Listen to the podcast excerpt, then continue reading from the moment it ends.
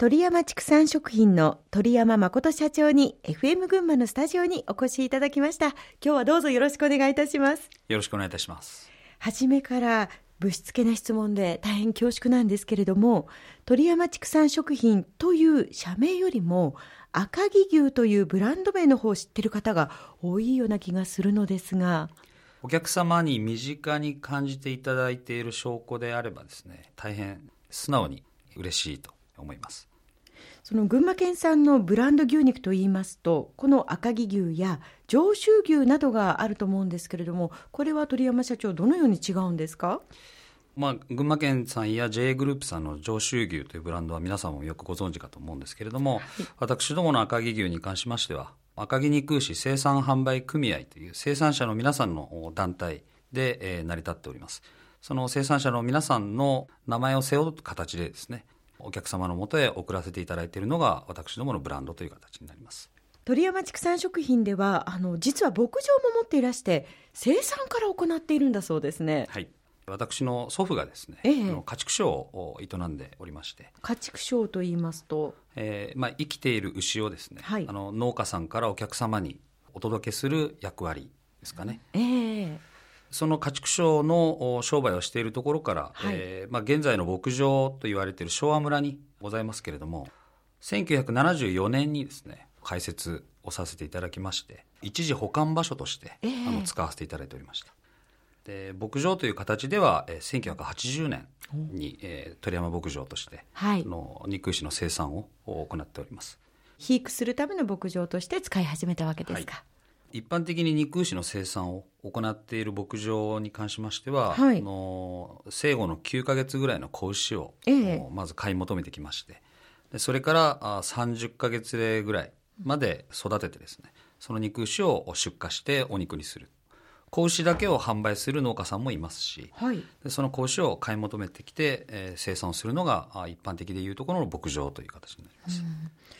あの牧場の開設当時はですね、えー、全国各地から子牛を買い求めまして、うん、あの肉牛の生産を行っておったんですけれども、えー、まあ、今からあ見ますとおよそ15年ほど前ですので大体2000年ぐらいから一貫生産というところにの着手をさせていただきまして、えー、あの種をつけて子供を産ませるところから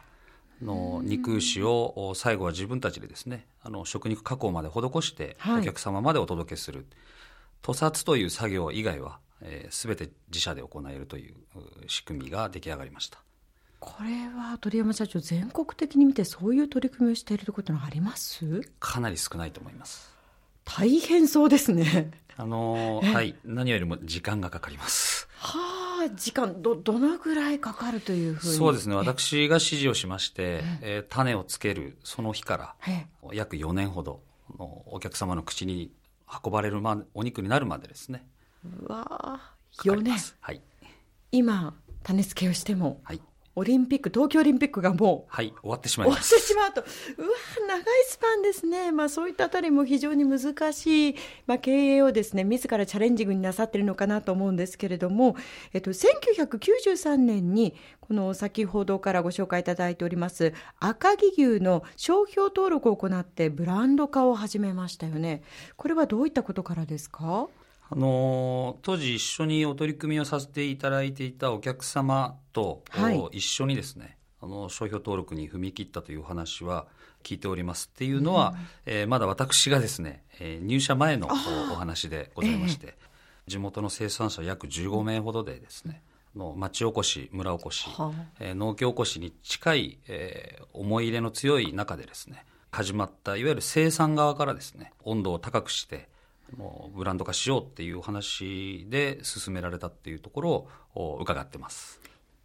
あの鳥山社長は家業を継ごうというふうに思っていらっしゃったんですか？もともと。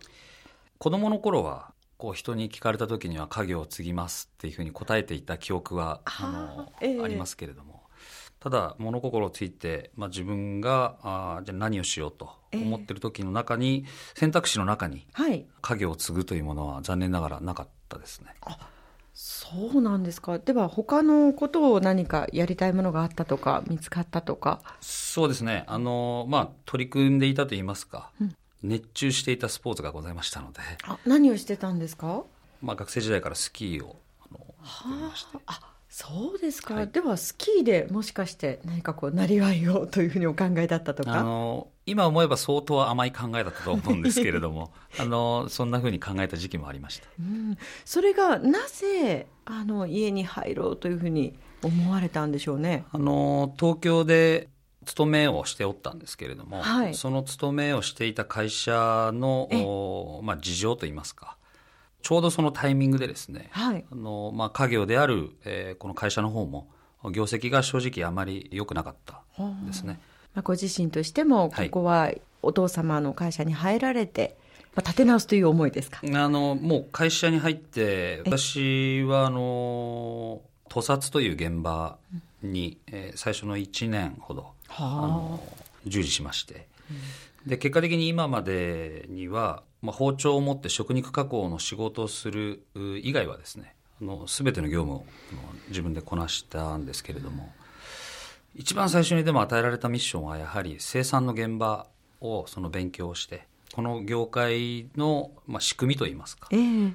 そこを見えるようにならないとお客様にお届けするっていうところまではなかなかたどり着かないっていうのを、まあ、父からその当時言われた記憶があります。1995年27歳で入社をなさったということですが、はい、その後はどうでしたか？私が会社に入ってからもう20年が経過をするんですが、はい、食を取り巻く環境が目まぐるしく変わった20年だったのかなと。会社に入社した当初、まあ、目の前にあった大きな事件 O157 事件がありました。ありましたね、でその後に狂牛病 BSE がありました、産地の偽装の問題でありますとか、2010年には、えー、宮崎で起きた、えー、家畜の口蹄疫って大きなですね、はい、あの事件。で同じタイミングで2010年から11年にはですねあのユッケの事件でありましたり、うん、東日本の震災もありました。ですので、まあ、そういったところをこう常に見ながら立ち位置をどこに置かなければいけないのかっていうのが毎年そのリセットされていくような感覚だったですかね。確かにちょうど鳥山社長が入社されたぐらいからそういったいくつもの困難が押し寄せてましたよね、はい、そういった中でこう気持ちが折れそうになることってありませんでした？まあ、幸いと言いますか、えー、あの私の思いをですねぶつけようと思って一生懸命頑張って目の前にいる牧場の牛は口が聞けませんので あのそこは、まあ、決して大声で怒鳴っていたわけではないんですけれども。確かにただそんなのを思い起こすとやはりちゃんと自分の中に、はい、あの常にこう帰ってきてあの自分の中で結論を下さない限りはあの次がないっていうのはその都度感じていたのかなとは思ってます。であまりその業界の中だけでですね、えー、あの情報交換をしますとすごくネガティブなあの発想に時になってしまいますのでその時には私は逆にそれを外から、はい、あの見るあの視線といいますかそれを常に持っていたいなっていうふうには思い続けてました。それは他の異業種の方とお話をするとか、はい、そういうことですか？そうですね。はい、で異業種の方から見た時に私たちの業界が今どう映っているのかその取り組みはどんな方向を向いているのかっていうのは常にこう耳を傾けながらですね、はい、あの取り組んできたのは今思ってみれば非常に、あの役に立ったんではないかなと感じてます。新たな挑戦を進めている様子というのを次のパートで伺っていきたいと思うんですが、その前にここで一曲お届けしたいと思います。ウィルソン・フィリップスのホールドオン1990年のナンバーを選んでいただきました。これは社長どんな思い出の曲ですか？当時バブル絶頂期と言いますか。そうですね。楽しい学生時代でしたか？学生時代で感じていたよりは尊敬している先輩方が、はい、バブルを謳歌していた姿をですね見させていただいたその背景で常にこの曲が流れていたという。ただその時にはあのいろんな思いはありましたけれどもやはりこう前を向いて続けていこうっていう部分が、はい、まさにこの曲に込められてるのかなって思いまして。はい。それではお届けいたしましょう。ウィルソン・フィリップスで「ホールドオン」